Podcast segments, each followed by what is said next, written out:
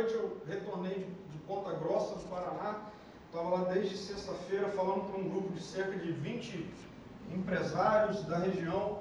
Ah, não era nenhuma atividade relacionada à igreja, é uma disciplina que eu menciono no MBA, que tem como tema ah, o módulo, o tema é implicações da espiritualidade na sociedade contemporânea. E foi muito interessante esse tempo ah, perceber o quanto esse de fato é um anseio presente no coração de todo mundo.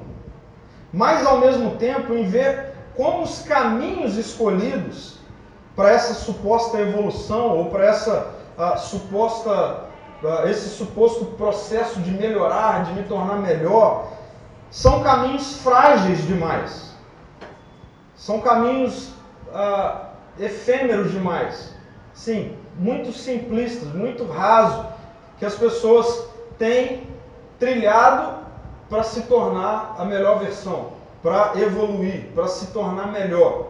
E aí, pensando um pouquinho nessa questão da fragilidade, eu a minha tendência é de afirmar que essa fragilidade ela se encontra ah, exatamente no agente ativo que nós colocamos como sendo ah, o principal responsável pela nossa mudança, que, na maioria das vezes, somos nós mesmos. Então, é uma ideia meio complicada, porque ao mesmo tempo em que eu entendo que eu preciso evoluir, melhorar, ou seja, tem coisas em mim que não são boas, tem coisas em mim que eu queria que fossem diferentes, eu coloco a responsabilidade em mim de mudar isso. Estão entendendo a lógica complicada que é isso? Eu detecto que existe um problema em mim. E aí eu vou e falo: eu preciso resolver isso em mim. Mas como? Se o problema está em mim. Como, como eu, eu, vou encontrar isso dentro de mim? Esse, essa potencialidade, esse poder de me transformar, de transformar a mim mesmo sozinho.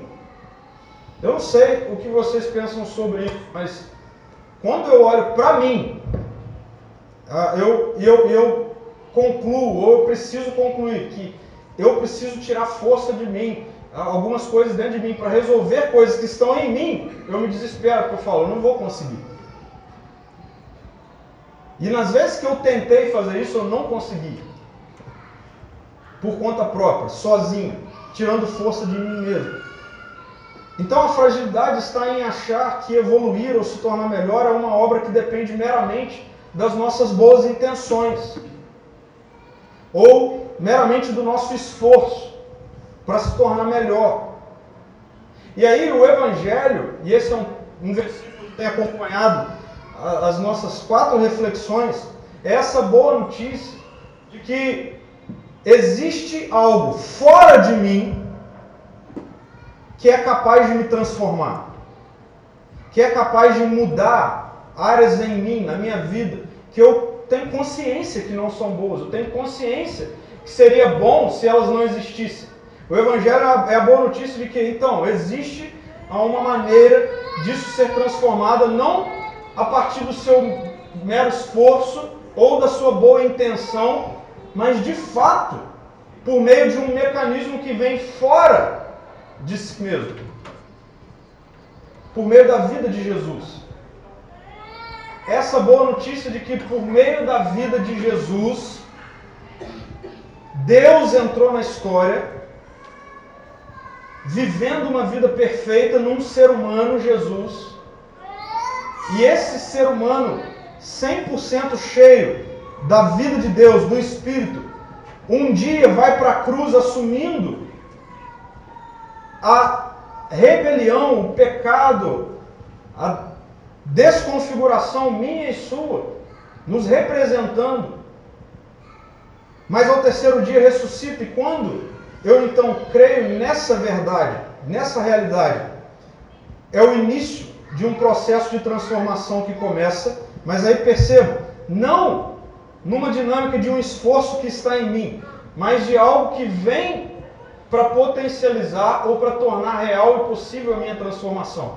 Por isso que o texto vai dizer que existe alguém que começou a boa obra. E aí preste atenção. Preste atenção em mim aqui. Quem começou a boa obra? Agora, agora foi pegadinha aqui. Deixa eu falar um negócio para vocês aqui, gente. Jesus nunca teve problema com presença de criança. Ok? Então a gente precisa lidar com isso. No dia que, que tentaram tirar as crianças de perto de Jesus, a turma tomou uma dura de Jesus. Eu não me atrapalho em absolutamente nada. Eu falar, pode ter 10 crianças chorando, que eu vou continuar falando. Então, em nome de Jesus, que não te atrapalhe. É só você focar aqui, tá bom? Então percebam, voltando para o texto. Tenho certeza de que aquele que começou a boa obra em vocês, olha o movimento, de fora para dentro. Alguém que está vindo de fora para dentro. Ou seja, Jesus que começou a obra em vocês. Não sou eu que comecei a boa obra em mim por causa de uma boa intenção da minha mente. Não. Jesus começou a boa obra em mim e o texto está dizendo: Ele, Ele vai completar a boa obra em vocês, em nós. Então, no dia em que nós somos alcançados, que nós nos rendemos ao Evangelho, no momento em que pela fé nós cremos na morte e na ressurreição de Jesus como pagamento da nossa rebelião, iniciou-se um processo de obras. E de lá para cá, cada um no seu tempo, de lá para cá, todos nós estamos em obras. Uma obra iniciada por Jesus, uma obra que será concluída por Jesus. E nós vimos que esse é um processo que envolve fraquezas, não é? O processo de obras encontra as minhas fraquezas, e Jesus não tem medo das nossas fraquezas, das minhas fraquezas. Nós vimos que é um processo que envolve o estabelecimento de amizades, que nós chamamos de amizades redentoras, da vida em comunidade. E hoje eu quero concluir essa série. Como não sei se você percebeu ali, o tema da nossa reflexão de, de hoje é desafiar você e a mim a continuarmos em obras. A continuarmos em obras. A não desanimar no meio do caminho. A não abrir mão do processo no meio do caminho. Ciente, e aí preste atenção nisso, de que assim como uma obra vai sendo efetivamente e aparentemente transformada, dia após dia. Ou seja, se nós olharmos para uma construção, imagina um prédio que vai ser construído. Existem os processos para a construção desse prédio. Mas como que a gente sabe que, de fato, aquela obra está sendo efetivamente concretizada. À medida em que a gente passa pelo prédio e a gente vê que o prédio está sendo modificado. Não é verdade? Quando a gente vê um, uma construção e aí vai passando o tempo e aquela construção está do mesmo jeito, está lá, no, tá lá no, só no, no tijolo, que, que começa a acontecer com aquela obra? Ela começa a retroceder. Ela começa a enfraquecer. Tudo aquilo que foi construído até ali começa a se perder. Né? Então, certamente nós passamos por várias obras assim, ao longo do caminho. E aí a gente olha e fala, aquela obra foi abandonada. Então, o que eu quero dizer para nós, e eu quero fechar essa série afirmando para a gente, é que, sim, é um processo, sim, envolve as nossas fraquezas, sim, Jesus coloca amizades nesse processo, mas sim é um processo de obra. E que para olharmos para isso e confirmarmos a efetividade dessa obra, a obra precisa ser transformada. Não dá para a obra parar e ficar sempre do mesmo jeito. A minha vida e a sua vida nesse processo de obras, a gente precisa ter consciência de que é no meio dele que a coisa vai acontecer, mas a coisa vai acontecer. se nunca acontece, se não sai do lugar, tem alguma coisa errada. É o que a gente chama, e a Bíblia vai chamar, de amadurecimento. De amadurecimento. Então, como que a gente sabe que uma obra está maturando? À medida em que ela está se transformando. Como que a gente sabe que a minha vida, a sua vida, realmente está efetivamente sendo transformada? À medida em que a nossa vida está amadurecendo, sendo de fato transformada. E eu queria concluir a nossa série falando sobre isso. Sobre esse processo de amadurecimento que precisa ser real na sua vida. Precisa acontecer na sua vida. Não se espante, mas hoje eu vou tomar minha, meu a desobstrução aqui de garganta na madeira. Eu quero ler com vocês um trechinho da carta de Hebreus, capítulo 5.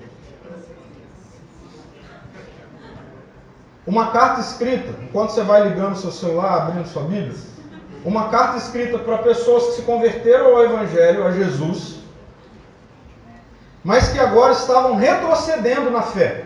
Então o que estava acontecendo era o seguinte: a turma ouviu a mensagem do Evangelho, se rendeu ao Evangelho, a Jesus. E ao invés do processo do amadurecimento ir acontecendo, estava retrocedendo. Aí, o autor, uma pessoa inspirada pelo Espírito que vai escrever essa carta para esses primeiros leitores, escreve um trechinho dessa carta e que eu quero aplicar para a gente.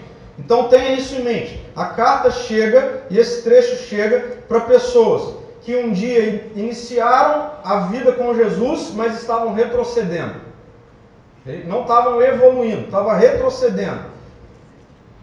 E o texto vai dizer assim para a gente: há muito mais que gostaríamos de dizer a esse respeito, mas são coisas difíceis de explicar, sobretudo porque vocês se tornaram displicentes acerca do que houve. A essa altura, já deveriam ensinar outras pessoas, e no entanto, precisam que alguém lhes ensine novamente os conceitos mais básicos da palavra de Deus. Assim, ou ainda, precisam de leite e não podem ingerir alimento sólido. Quem se alimenta de leite ainda é criança e não sabe o que é justo o alimento sólido é para os adultos que, pela prática constante, são capazes de distinguir entre certo e errado. E aí você viu que o texto começa com essa questão de há muito mais que gostaríamos de dizer a esse respeito. A respeito de quê? Se você ler todo o início da carta aos Hebreus até o capítulo 4, você vai ver que o autor está falando de Jesus. Que Jesus está acima dos anjos, que Jesus é o sumo sacerdote, ele está explicando Jesus, falando de Jesus, nada complexo, ele está falando de Jesus. E o autor vai dizer: Eu gostaria de dizer muito mais a respeito de Jesus, mas ele diz: Não dá para falar. Eu, eu, eu, fiquei imaginando esse, esse, o autor da carta aos Hebreus escrevendo isso. E eu, eu acredito que na cabeça dele está assim: ele estava lá escrevendo várias coisas sobre Jesus, e aí chegou um momento em que a percepção dele era assim: não, eu não vou continuar falando mais. Eu não vou mais continuar escrevendo sobre isso. Mas por quê? Parece que aquele autor encontra um problema naquelas pessoas. E o problema que o autor encontra naquelas pessoas é um problema de maturidade obstruída. O autor percebe assim: eu não vou mais falar. Eles não amadurecem. Para que, eu vou continuar falando? Veja só, o texto diz assim: a essa altura já deveriam ensinar outras pessoas, e no entanto, precise que alguém lhes ensine novamente os conceitos mais básicos da palavra de Deus. Ele diz: ainda precisam de leite e não podem ingerir alimento sólido. A percepção dele é: vocês não estão amadurecendo. Tem alguma coisa que está obstruindo a maturidade de vocês. Não adianta eu continuar falando. Vocês não estão entendendo. É isso. Não adianta eu ir mais fundo, não adianta eu explicar mais nada, não adianta eu, eu, eu, mostrar outras faces ou outras realidades acerca de quem Jesus é, porque até aqui vocês não estão entendendo. Vou parar. Vou parar de falar. O que estava acontecendo com aquelas pessoas é o que a gente conhece de síndrome de Peter Pan. Vocês já ouviram isso? Síndrome de Peter Pan. As pessoas não querem crescer. Elas querem continuar criança para sempre. E essa é a percepção do autor. Falou assim, cara, vocês querem que eu continue dando a vocês leite? Eu não vou mais dar nada profundo. Vocês não querem crescer. Vocês querem a obra, vocês querem que a obra fique estagnada. Vocês não crescem, vocês não amadurecem. Vocês estão continuando dependentes de leite como bebês. Era como se o escritor da carta percebesse que não adiantava mais falar nada, além de lamentar o fato de que a obra na vida daquelas pessoas estava emperrada, não estava saindo do lugar, não estava evoluindo. E aí, a gente ainda hoje corre o risco de viver exatamente esse cenário. Sim, de ouvir mensagem atrás de mensagem, de ouvir série atrás de série, ler livros e mais livros e não evoluir. E continuar, assim, na prática, bebendo leite na madeira. Na vida, na prática, era para andar com uma madeira. Porque não é acúmulo de conhecimento. A Bíblia está mostrando, o autor está mostrando assim, não adianta mais eu dar conhecimento. Não é isso. Emperrou. A obra está emperrada. Infelizmente não evolui. Vocês querem alguém que fique dando leite. Nós podemos usufruir de muitas práticas religiosas, na verdade, até mesmo ter uma vida religiosa perfeita, e isso não necessariamente significa que a obra está acontecendo. Na verdade, eu diria que muitos perfeitos religiosamente falando estão com a obra emperrada. É interessante porque ele faz uma menção de que aquelas pessoas, elas já deveriam ensinar outras pessoas. Ele fala assim: já era para você estar ensinando outras pessoas. Vocês ainda estão dependentes de alguém que venha dar o leite. Sabe por que, que o autor fala isso? Porque o processo da obra que Jesus está realizando em nós, em todos nós, passa por esse momento. Passa pelo momento onde a minha vida, onde a sua vida vai ser usada para que outros sejam alcançados. Isso é parte da maturidade cristã. Não é maduro significa que a obra está enterrada se nunca nós chegamos no ponto de que a nossa vida passa a abençoar outra vida. Se a gente fica estagnado e confortavelmente estagnado na ideia de simplesmente sermos espectadores de culto, de simplesmente a nossa vida ficar assim, ah, eu vou lá, vou ouvir mais uma série legal, vou participar de mais uma coisa e tá. Não tá legal. Não, não foi para isso que Jesus alcançou a sua vida. Jesus alcançou a sua vida para realmente fazer uma obra linda. Mas essa obra, o processo ele é contínuo, ele é dinâmico, não é estagnado e passa pelo momento onde Jesus vai usar a sua vida em outras vidas. Por que, que muitas vezes esse dia não chega? Sabe por quê? Porque nós continuamos como bebês imaturos. E nós muitas vezes obstruímos a maturidade.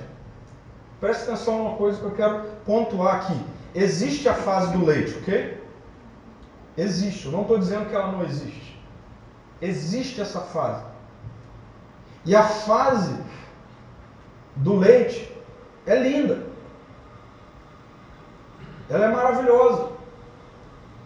Existe essa fase. É lindo quando um bebê, quando um bebê pega uma madeira né, e segura uma madeira e aprende como é que ele coloca na boca e ele consegue mamar. É ou não é lindo? E um cara como eu, mamando na madeira? É ridículo. Por quê? Porque naturalmente a vida tem suas fases, tem os seus processos. E o Evangelho, você já me ouviu falar isso, quem está aqui há mais tempo, várias vezes, é sobre vida, não é sobre alma, é sobre humanidade, é sobre sua vida, minha vida. Jesus nunca separou carne de espírito. Então nós precisamos entender que nessa dimensão ou na dinâmica do processo que Jesus está realizando na nossa vida, é ridículo continuar tomando leite, sendo que o momento já não é esse.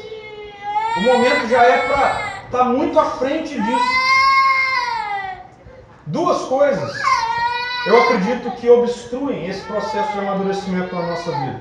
Duas coisas obstruem esse processo na minha vida e na sua vida. E o texto vai mostrar isso para gente. Veja, primeiro, esse processo de maturidade é obstruído na nossa vida por causa da nossa displicência.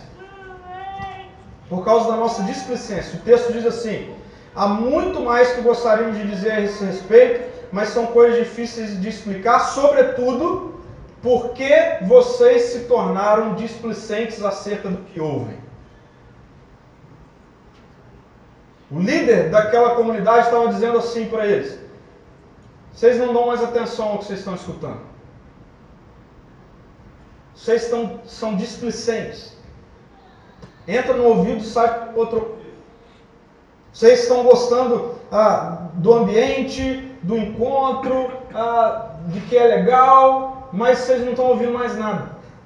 Entra no ouvido e sai pelo outro ouvido. Vocês ouvem, mas são displicentes. Ser displicente tem uma relação direta com estar tá com a cabeça em outro lugar. Não é?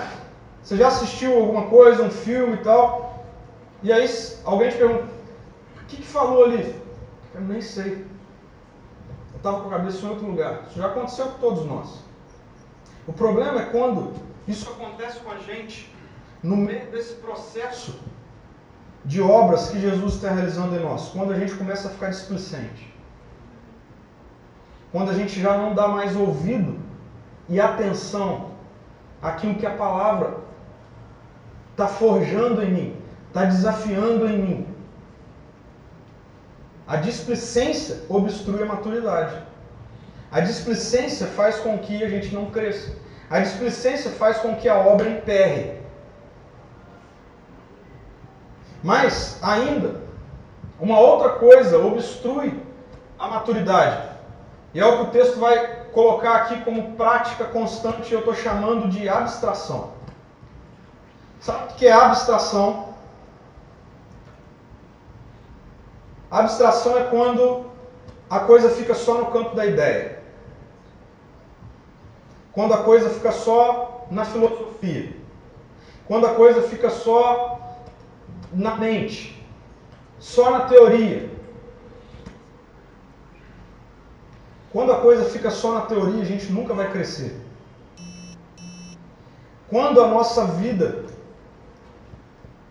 com o Evangelho se torna apenas uma realidade de acúmulo de conhecimento, uma bolha de conhecimento, sabe o que isso gera?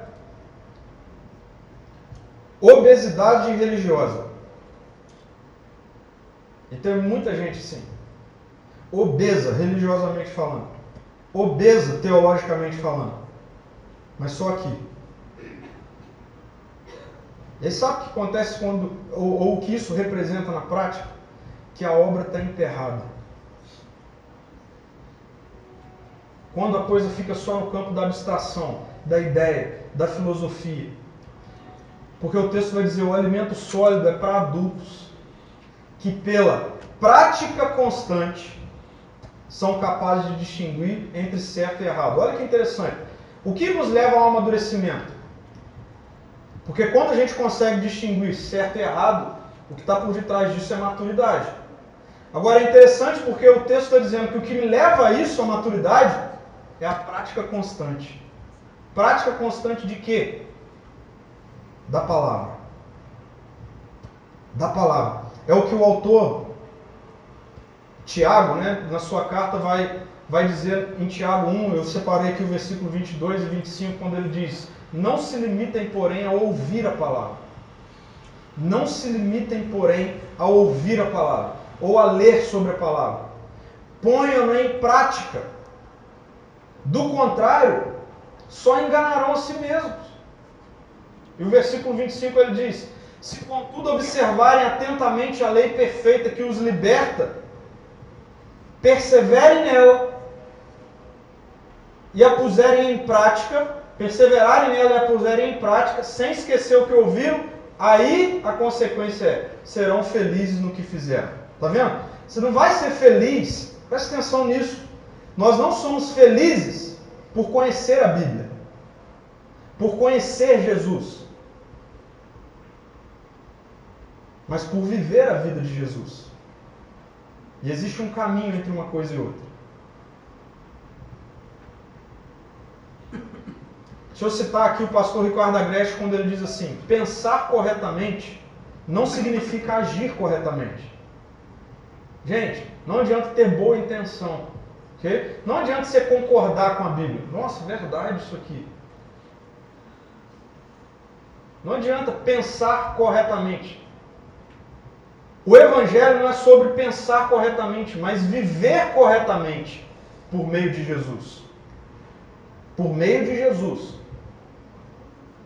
Não é algo que está em você, é algo que vem para você, por meio de Jesus. Mas a gente precisa ter consciência de que se eu estou em Jesus, se eu estou nesse processo de obras, então, por meio dele, não adianta só eu pensar corretamente. Eu preciso ter disposição, estar disposto a viver corretamente por meio da vida de Jesus. Quero trabalhar isso com você para tornar isso aqui visual, mostrando esse gráfico aqui que eu, que eu criei. Existe um caminho da informação à transformação. Existe um caminho da informação à transformação. Informação, pela informação, não transforma. Ter ensino, ter conhecimento, não significa que eu fui transformado. Não significa. E qual é esse caminho? Eu fiquei pensando em etapas que esse caminho da obra que está sendo realizada em nós necessariamente passa. Ok? E veja, existe um momento da informação. Por exemplo, vocês estão aqui ouvindo. Eu estou passando informação. Existe esse momento. Inevitavelmente, nós ponderamos quando nós recebemos uma informação. Nós refletimos. Eu espero que vocês façam isso, ok? Eu espero que vocês não ah, pegam o que eu falo e vou fazer isso aí agora assim. Não. Reflita. E eu te desafio mais. Olha para a Bíblia e vê se eu estou falando algum besteira. Se eu tiver, pode vir me cobrar. Ponderação. E aí tem a terceira etapa que é a valorização. A valorização é, é isso mesmo, pastor. Você está falando, está certinho. Tudo a ver com a vida. Quanto eu ouço isso? Eu ouço isso direto. Assim. Foi para mim. Que é a parte da valorização. Agora, da informação, ponderação e valorização até a transformação, ainda existem duas coisas. E que se vocês observaram aí, tem um gap no meio disso. Eu diria, tem um gap entre ser informado, ponderar e valorizar e ser transformado. Porque quando nós passamos a priorizar aquilo, aquilo vai inevitavelmente ser incorporado em nós. E o que é que está no meio disso? O que está no meio disso é a prática. É a prática. Não se engane, gente. O que está entre você ser cheio de informação e você incorporar aquela informação na sua vida, sabe qual é o maior desafio? O desafio de colocar em prática. O maior desafio não é de você concordar ou discordar. O maior desafio é de colocar em prática. Segunda-feira, amanhã, o desafio vai ser você praticar. O desafio para que a obra não fique emperrada, para que a obra passe pelo processo do amadurecimento é a prática.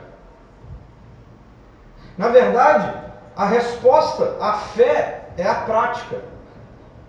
Essa é a resposta que Jesus quer que tenhamos com relação à fé nele. É a prática.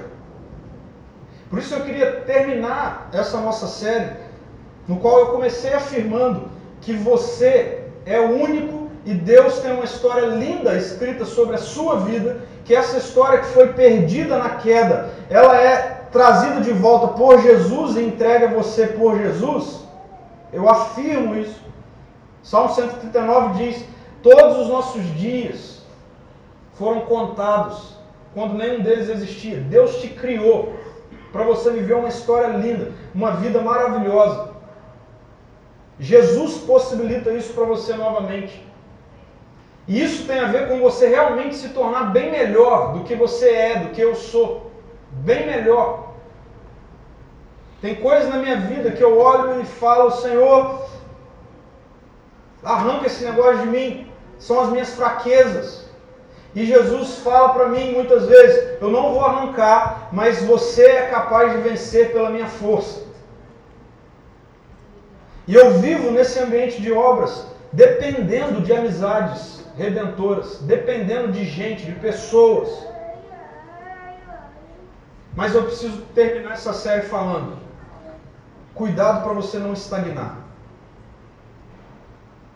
Cuidado para você não ficar dependendo de leite quando já não era mais para você depender de leite.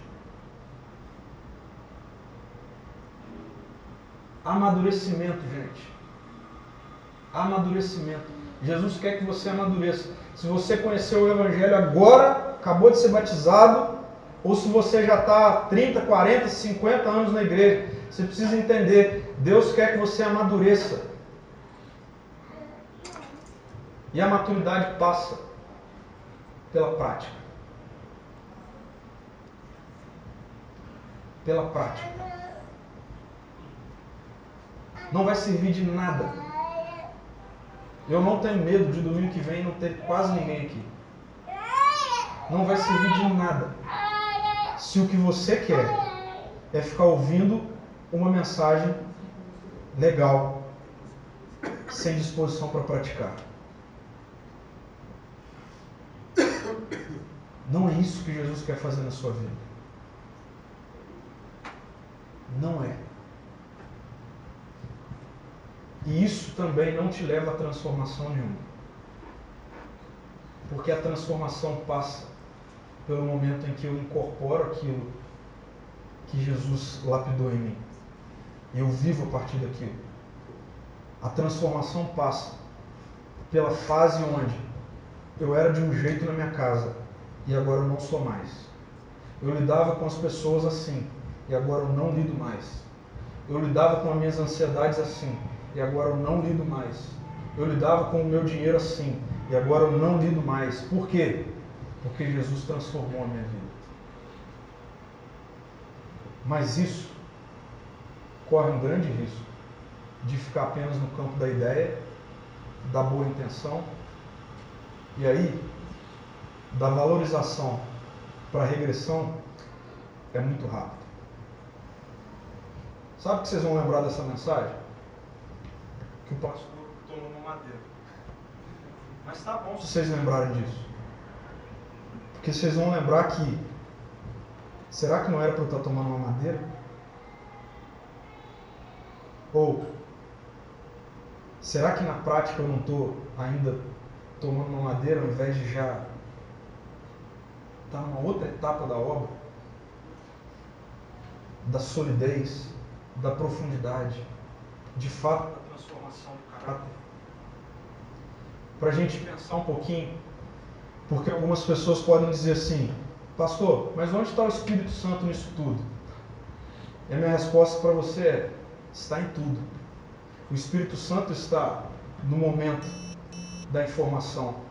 O Espírito Santo está no momento da ponderação, da valorização, mas o Espírito Santo quer te impulsionar para a prática. E é só por ele e dependendo dele que nós conseguimos isso. Mas a afirmação que eu quero fazer para você é: Jesus derramou sobre seus aqueles que se renderam a ele o espírito de obediência. De obediência. Sabe por que sabe para que que o espírito é derramado em nós? Para que a gente viva a vida de Jesus. O Espírito não é derramado em nós para a gente ter mais conhecimento, por conhecimento. Para ter conhecimento não precisa do Espírito Santo. A carta de Tiago vai dizer que até os demônios creem e tremem. Não precisa do Espírito Santo para isso. O Espírito Santo é dado para ser um capacitador, um encorajador da vida de Jesus. Então, você quer ser cheio do Espírito? Sai daqui hoje com uma decisão assim: Senhor, eu vou te obedecer. Senhor, eu vou colocar em prática. Eu não quero ser ouvinte. Eu não quero ser consumidor religioso. Eu quero viver a vida. Eu quero viver essa obra que está sendo realizada em mim, que começou e que vai terminar. E quando ela terminar, Jesus, eu quero ser nada mais, nada menos do que igual ao Senhor. E é isso que Ele está fazendo em todos nós. Vamos terminar essa série com reflexões e práticas. Primeiro, displicência e abstração. Quais dessas realidades estão obstruindo a obra que Jesus quer realizar na sua vida? Será que você, por tanto ouvir mensagens atrás de mensagens, já não, já não está displicente? Reflita sobre isso. Você já ouviu tanto. E eu não sou melhor do que nenhum outro pastor que já falou. Talvez seja mais limitado. Sim, não vai valer muita coisa você ficar vindo me ouvir domingo após domingo, se entrar no seu ouvido e sair pelo outro. Não esteja displicente. Mas será que não é abstração? Eu vou dizer para você, a abstração por muito tempo foi o que emperrou a maturidade na minha vida. Eu concordava, eu achava, uau, que mensagem, é isso mesmo. Aí eu saía dali e a coisa ficava no campo da ideia. A gente precisa colocar em prática. É pela prática constante que os bebês amadurecem. Como que uma criança aprende a andar? Praticando. Praticando. Esse é, é o dinamismo da vida no reino. Sabe quando você vai amadurecer? Quando você começar a praticar. Não espere amadurecer para praticar. Pratique para amadurecer. Essa é a ordem. Segundo, o que você está fazendo com o alimento que você tem recebido? Decida ultrapassar a fase da valorização. Assim, ó. É muito legal quando o pastor ouve assim, pastor, hoje foi muito bom. É muito legal, tá bom? Mas provavelmente hoje eu não vou ouvir isso. Ok?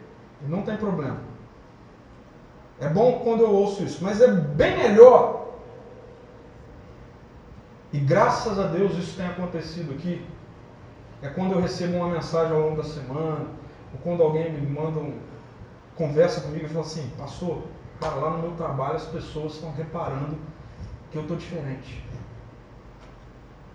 Pastor, eu tem alguma coisa que está mudando em mim. Eu, eu, na minha casa, eu não estou mais lidando com tal coisa assim.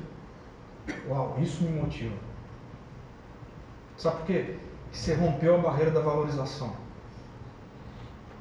E por fim, por meio da sua vida, eu queria que todos nós estivéssemos bem cientes disso. Por meio da sua vida, onde o Evangelho tem chegado.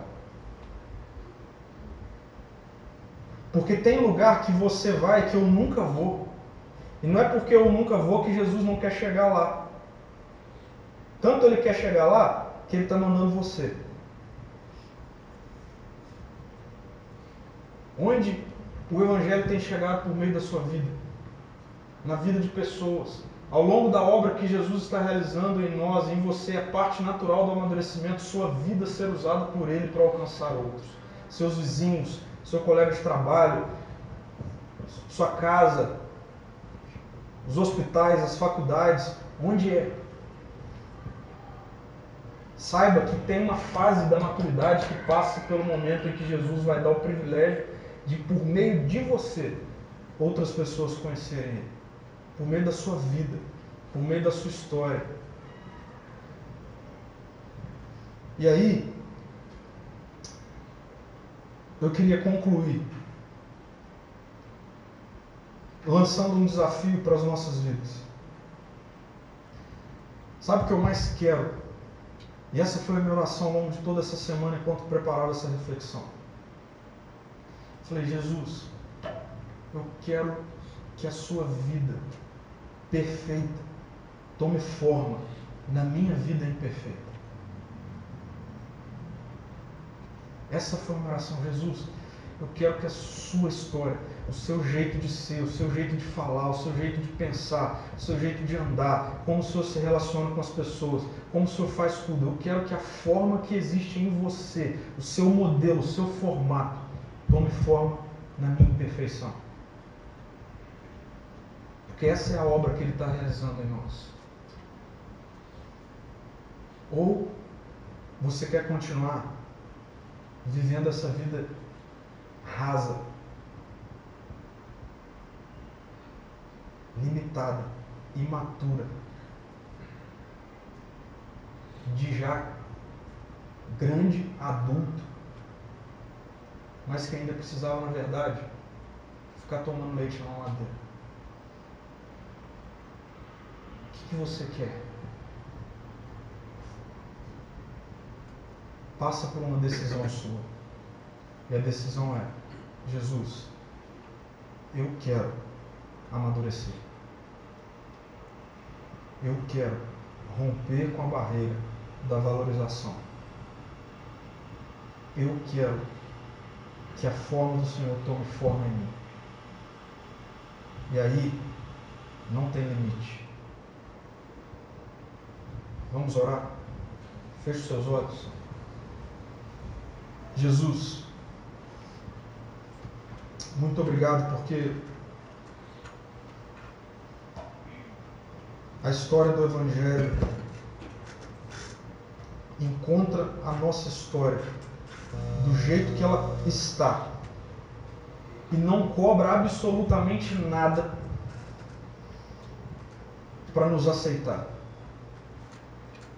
Obrigado, Senhor, porque o seu amor nos alcançou quando nós não merecíamos, quando estávamos mortos, quando não existia mérito algum em nós. Obrigado pela sua graça, Jesus.